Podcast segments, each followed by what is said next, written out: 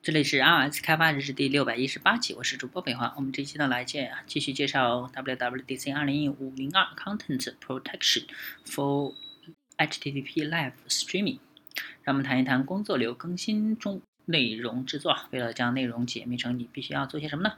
嗯，你应该做的第一件事就是从 A 到 develop 到 apple.com 获取 HLS 加密规范。不管比特流是音频还是视频。它将为你提供你需要了解对比比特流本身加密的所有细节。一旦你对比特流加密后，你将必须更新 M3U8 播放列表。首先，你采用的是何种加密方式？是通只是通过将 M3U8 列表中的 Mask 标签设置为 Simple AES 而实现的。你应该向客户端发送另一个信号是你希望用 FPS 来传递密钥的事实。实现的方式则是对 M3U8 播放列表中的另一个标签即密钥格式标签进行更新，应该把它设为 com.apple.streaming.key.delivery。事实上，我们有三年多就开始部署了，这意味着目前在解解码器方面有相当多的第三方支持。你可以选择搭配其中之一作为替代，而不是你亲自更新工作流。一旦你更新了你的工作流，嗯，这是这里是你如何检查加密工作流的正确性的方法。你大体上可以做两个比较，但它们都是以同样的方式开始的。啊，开始时先从示例 SDK 选取一段明文内容，并使其运行通过你的新工作流，然后将其与 SDK 中相同加密资源对比。啊，也可以将其与 HLS。媒体文件切割工具上，通过该资源加密版本进行比较。之所以第二点比较有意思是有吸引力，是因为你也可以使用自己的内容，而不是示例内容完成检查工作。那么现在我们已经讨论了客户端开放、开发和服务器端开发所需的工作，以及对你的工作流的更新。接下来我们讨论功能性回本地回放。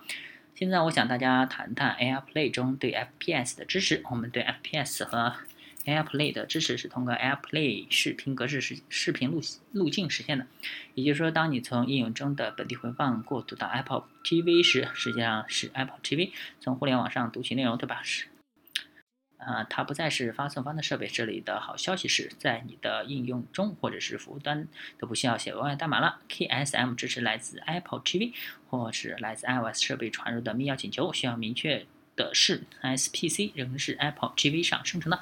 而你的密钥服务器上生成的 SKC 响应也将在 Apple TV 上进行处理。然而，Apple 呃 App 呢仍然负责 Apple TV 和密钥服务器之间的消息，因此必须有发送设备的参与。这给了我们与本地回放同水平的安全性，因为 SPC 和 CKC 消息都来自于并中。止于实际播放内容的那个设备，在这种情况下是 Apple TV，也即是 AirPlay。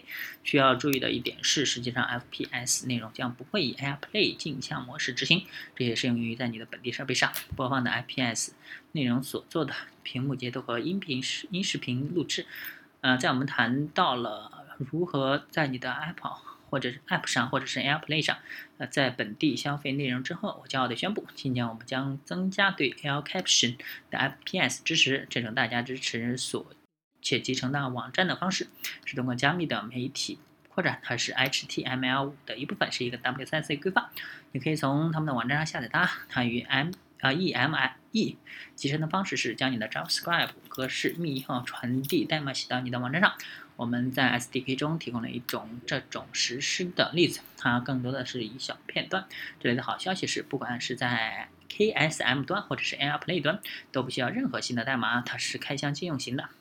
写写好了 JavaScript 代码后，它将对一切都完全支持的。现在让我们来谈一下，啊，你为为了在网页上支持 FPS 而将要写的 JavaScript 代码，你要做的第一件事情。就是将 M3U8 URL 设置为 HTML 视频标签的来源属性，这像你为一个非加密的内容所做的那样。然后呢，为 WebKit Needs Kit 调用添加视频元素啊 Event Listener。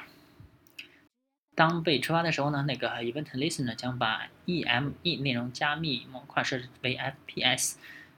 嗯，它将 video 斜杠 MP4 上创建一个 key session，以便在密钥系统和你的密钥服务器之间传递消息。将 WebKit key message 向那个 key session 添加 event handler，那个 Event Handler 负责把 SPC 密钥请求传递到你的服务器上，然后通过更新密钥绘画处理 CKC 响应。在数据流方面，我们在左侧有非常类似的活动要素。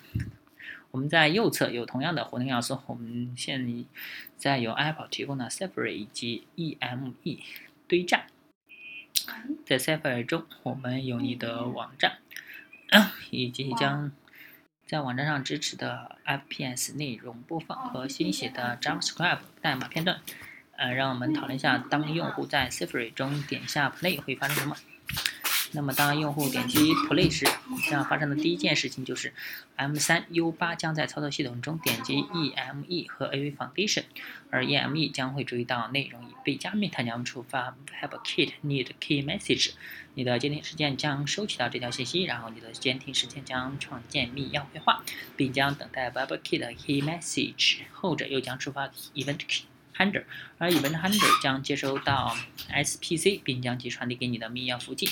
密钥服务器将对其照常处理，包括提取内部密钥和创建内容密钥响应，然后将那个 CKC 传回给 JavaScript 代码，后者再将 CKC 向下传递返回给 EME 层以便播放。正如罗哲斯刚才所说啊，我们重新部署该解决方案到现在已经超过三年。在这几年，我们学会了一些如何解决 FPS 集成问题的秘诀和窍门。而你可能面对的典型问题是：如果你的集成工作不不幸出错的话，是内容不发放，那么你将怎样对那种情况进行调试呢？我们的建议你做的第一件事，而且这仅限于调试目的。我们不建议你在生产环境中这么做，那就是将你的 M3U8 播放列表中的密钥格式设置为 identity，I D E N T I T Y，而不是 com com dot apple dot streaming key delivery。这有什么用呢？呃，它将同样的内容传递到客户端，但并不是用 FPS 将内容解密，而是用明文 AES 密钥解密。好，我们最终会是两种情况之一。第一种是你的内容仍不播放，这种情况下很可能是内容制作问题，而那些问题通常分为四类，或者是你的加密样本存在问题。如果是那样的话，我建议你参考 HLS 实例加密规范，它可能是 Patch 斜杠 PMT 音频设置问题。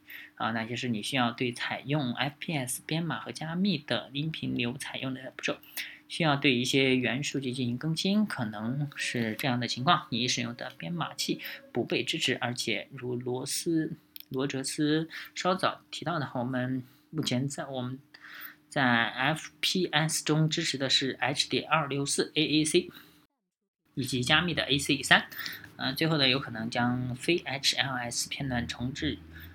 你的内容密钥，那么我们建议将密钥在最细粒度 HLS 片段上重置，或者你也可以转换比特率时更改内容密钥值。如果你在将密钥格式标签更新为 Identity 之后，你的内容已经可以播放，但可能面临密钥传递问题。如果那样的话，你要做的就是跟踪我们刚才所考察的图表中的数据流，并确保 SPC 由客户端正确生成，它将被传送到服务器。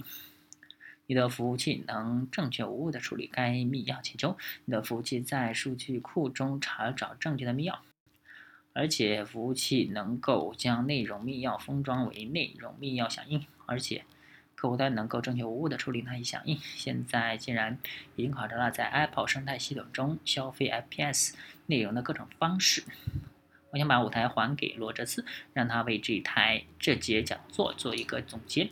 非常感谢大家为此付出时间啊！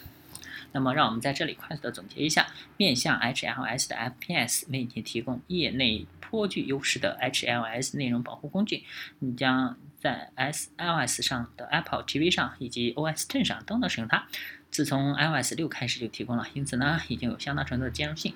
在 Apple TV 上也是如此，OS Ten 仍较新。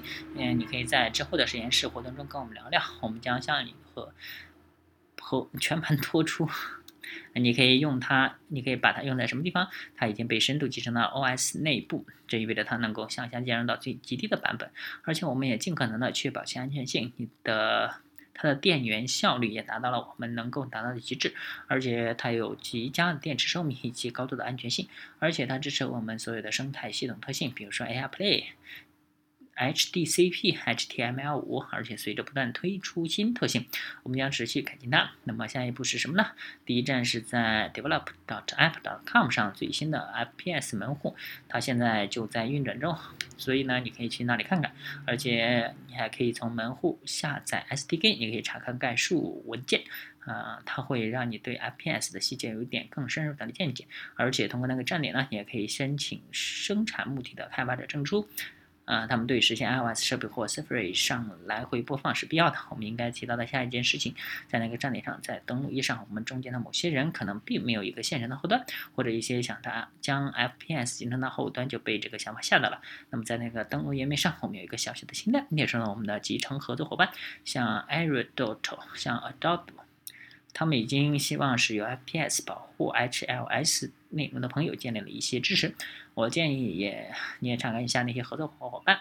如果你觉得在 FPS 设置以及如何成为其，呃，如果使其为你工作方面有一点帮助的话，我觉得这很容易做到。但并不是每个人都是业内人士啊，因此呢，如果你需要的话，我们也会提供帮助。此外呢，如果你想让 HLS 和 F PS 开始工作，但是仍然。但是感觉仍然存在问题，或者你已经尝试过且遇到一些问题。如果你不是在 WWDC 上，那么对我来说是最佳的第一站，就是我们的开发者论坛。而且我们实际上已经建立了，目前处于测试阶段。但是我们已经建立了一个新的论坛，它是专门面向 FPS 的。因此呢，请查明，请查看一下这个论坛。如果你遇到什么困难或者有什么问题，很可能其他人也有同样的问题、同样的困难。那而你可能通过查看论坛就能找到答案。如果那样的。做失败的话，你还有非常友好的社区以及开发者技术支持代表，将乐意为你提供帮助且收费低廉。我想就是这样了，再次感谢你的光临，希望大家在大会上期间开心。好，那这期就到结束，大家可以关注新浪微博、微信公众号、推特账号 iOS D V L G，也可以看一下博客 iOS D V L G 点 com，拜拜。